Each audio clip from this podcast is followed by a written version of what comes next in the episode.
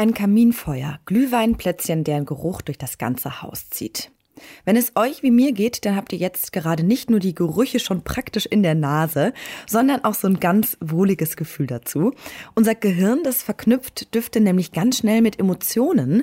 Warum das so ist und warum sich der gleiche Duft für manche nach Weihnachtsmarkt anfühlt und für andere eher nach Zahnarzt. Darum geht es in dieser weihnachtlichen Folge vom Forschungsquartett.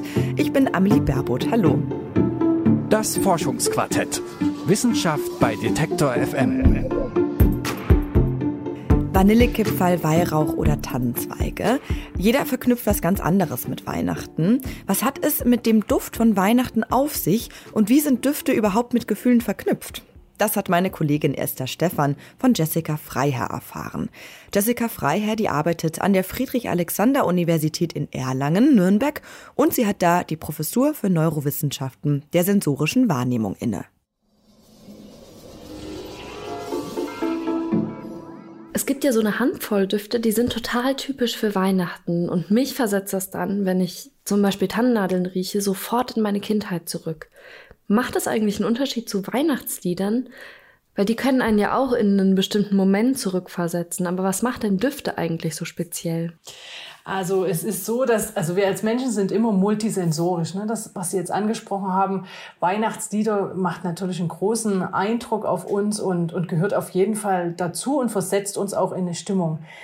Aber die Geruchswelt generell ist, äh, ist ganz anders organisiert und ich würde da als als äh, Hirnforscherin auch gerne darauf eingehen, warum das so ist. Gerüche sind also ganz eng mit, mit unserem, äh, unseren Emotionen verknüpft und auch unseren Erinnerungen. Und das basiert auf dem, tatsächlich auf dem Aufbau im Gehirn oder auf den Verbindungen, die im Gehirn sind. Also die Gerüche kommen in die Nase und von da aus direkt, haben einen direkten Zugang zum Gehirn. Also sie gehen nicht über eine Hirnregion, die nennen wir Thalamus. Das ist so das Tor zum Bewusstsein, sondern geht direkt auf diese Areale, die für die Emotionen und für die Erinnerungen zuständig sind. Deshalb wirken jetzt diese Gerüche generell, alle Gerüche auch, äh, eher so manchmal im Unterbewusstsein. Das heißt, wir bekommen gar nicht so viel davon mit, aber fühlen uns trotzdem in so eine positive Stimmung versetzt.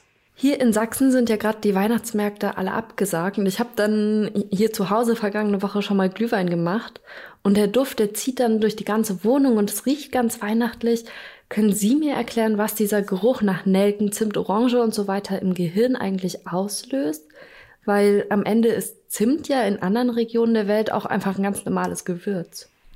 Das, äh, das ist tatsächlich ein gutes Beispiel, was Sie sagen, Zimt oder auch Gewürznelke. Also auf, die, auf diese Gewürznelke würde ich da gerne eingehen, weil das ist ja ein ganz typischer Geruch, den wir kennen vom Glühwein, von, also auch so verknüpft mit Orangen, dieses Würzige. Und viele erinnern sich da an Weihnachtsmarkt. Es gibt einige Leute, die aber diesen Geruch äh, mit dem Zahnarzt verknüpfen, weil die Nelke auch äh, eine anästhetische Wirkung hat, die, die Gewürznelke. Da sind Substanzen drin, die anästhetisch wirken, das heißt betäubend wirken.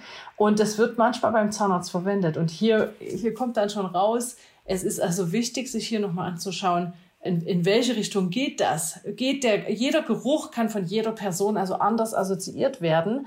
Und das ist eine, ein Lernprozess. Also wenn ich als Kind zum Beispiel immer vielleicht auch Speisen gegessen habe, wo Gewürznelken drin war oder, oder gibt ja auch für Kinder Kinderpunsch, wo Gewürznelken drin sind, dann ist das für mich sicherlich positiv assoziiert. Wenn ich aber eins der Kinder bin, was beim Zahnarzt mit, mit Nelke in Erfahrung gekommen ist, dann ist, kann sich das ganz anders darstellen. Also hier würde ich einfach nochmal dieses, diese individuelle Reaktion, die wir, die wir, die, die basiert auf unseren Erfahrungen hervorheben.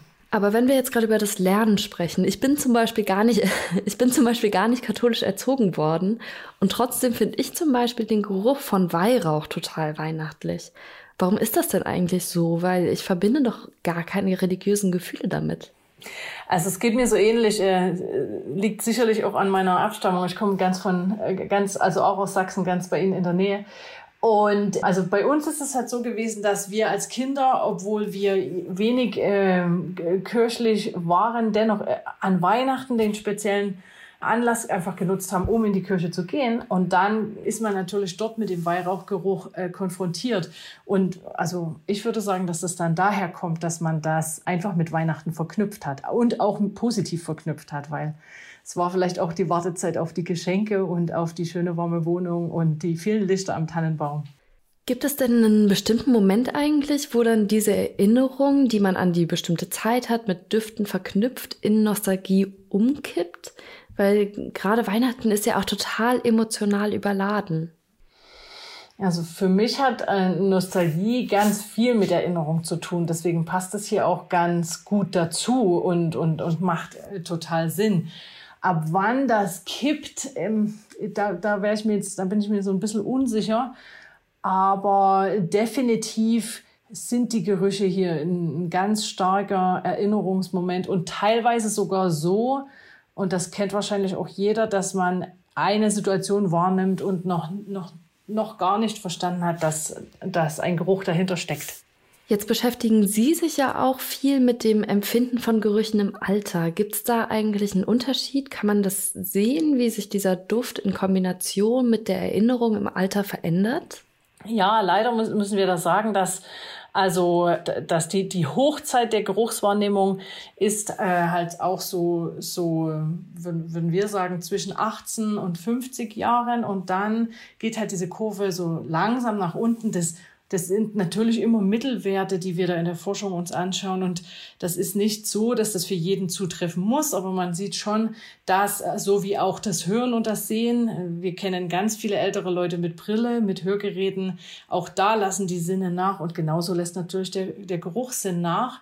Man kann das trainieren und ich kenne auch genü genügend ältere Leute, die die, die sich einfach immer sehr darauf konzentrieren, was sie riechen. Und wir haben ganz viele Gelegenheiten, täglich an Dingen zu riechen, an Haushaltsdingen zu riechen und das zu trainieren. Und da zeig, zeigen erste Studien, dass das uns was bringt, so dass es im Alter dann ähm, weniger problematisch wird und der Geruchssinn gut erhalten bleibt. Kann man denn sehen, ob sich die bestimmten Gerüche, die emotional verknüpft sind mit Weihnachten, ob die sich im Laufe der Zeit verändern, weil ja so Weihrauch ist ja jetzt was, was schon ewig eingesetzt wird. Aber gibt es denn Dinge, die vielleicht dann noch dazukommen? Das ist auf jeden Fall so. Also die, diese, diese ganzen Dinge, diese Erinnerungen und Emotionen, das ist in einem ständigen Fluss. Also so wie sich unsere Nahrungsgewohnheiten übers Leben hinweg ständig ändern und neue Dinge dazukommen, die gemocht werden, eigentlich viele neue Dinge dazukommen, die gemocht werden, manche Dinge vielleicht auch abgelehnt werden, aber eigentlich geht's immer in die, in die positive, positivere Richtung. Also das ist auf jeden Fall so. Und dementsprechend, also es kommen ja auch immer wieder neue Eindrücke, neue Geruchseindrücke aus anderen Ländern, die dann, die dann mehr genutzt werden. Und dementsprechend würde ich sagen, das ist auf jeden Fall möglich und, und findet ständig statt dass, dass neue Dinge hinzukommen und dass auch neue Dinge diese, dieses Label Weihnachten bekommen. Frau Freiherr, dann wünsche ich Ihnen jetzt sehr schöne Weihnachten und ich danke Ihnen für das Gespräch. Sehr gern. Vielen Dank.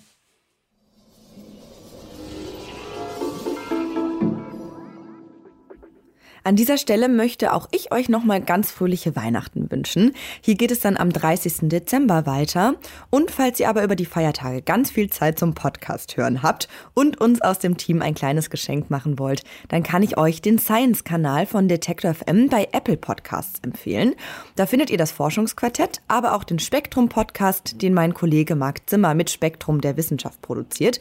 Und ihr bekommt da auch den Podcast Grams Sprechstunde eine Woche früher als im regulären Feed. Jetzt gerade am Mikrofon bin ich, Amelie Baerbutt. Ich sage bis bald und lasst es euch ganz gut gehen. Das Forschungsquartett. Wissenschaft bei Detektor FM.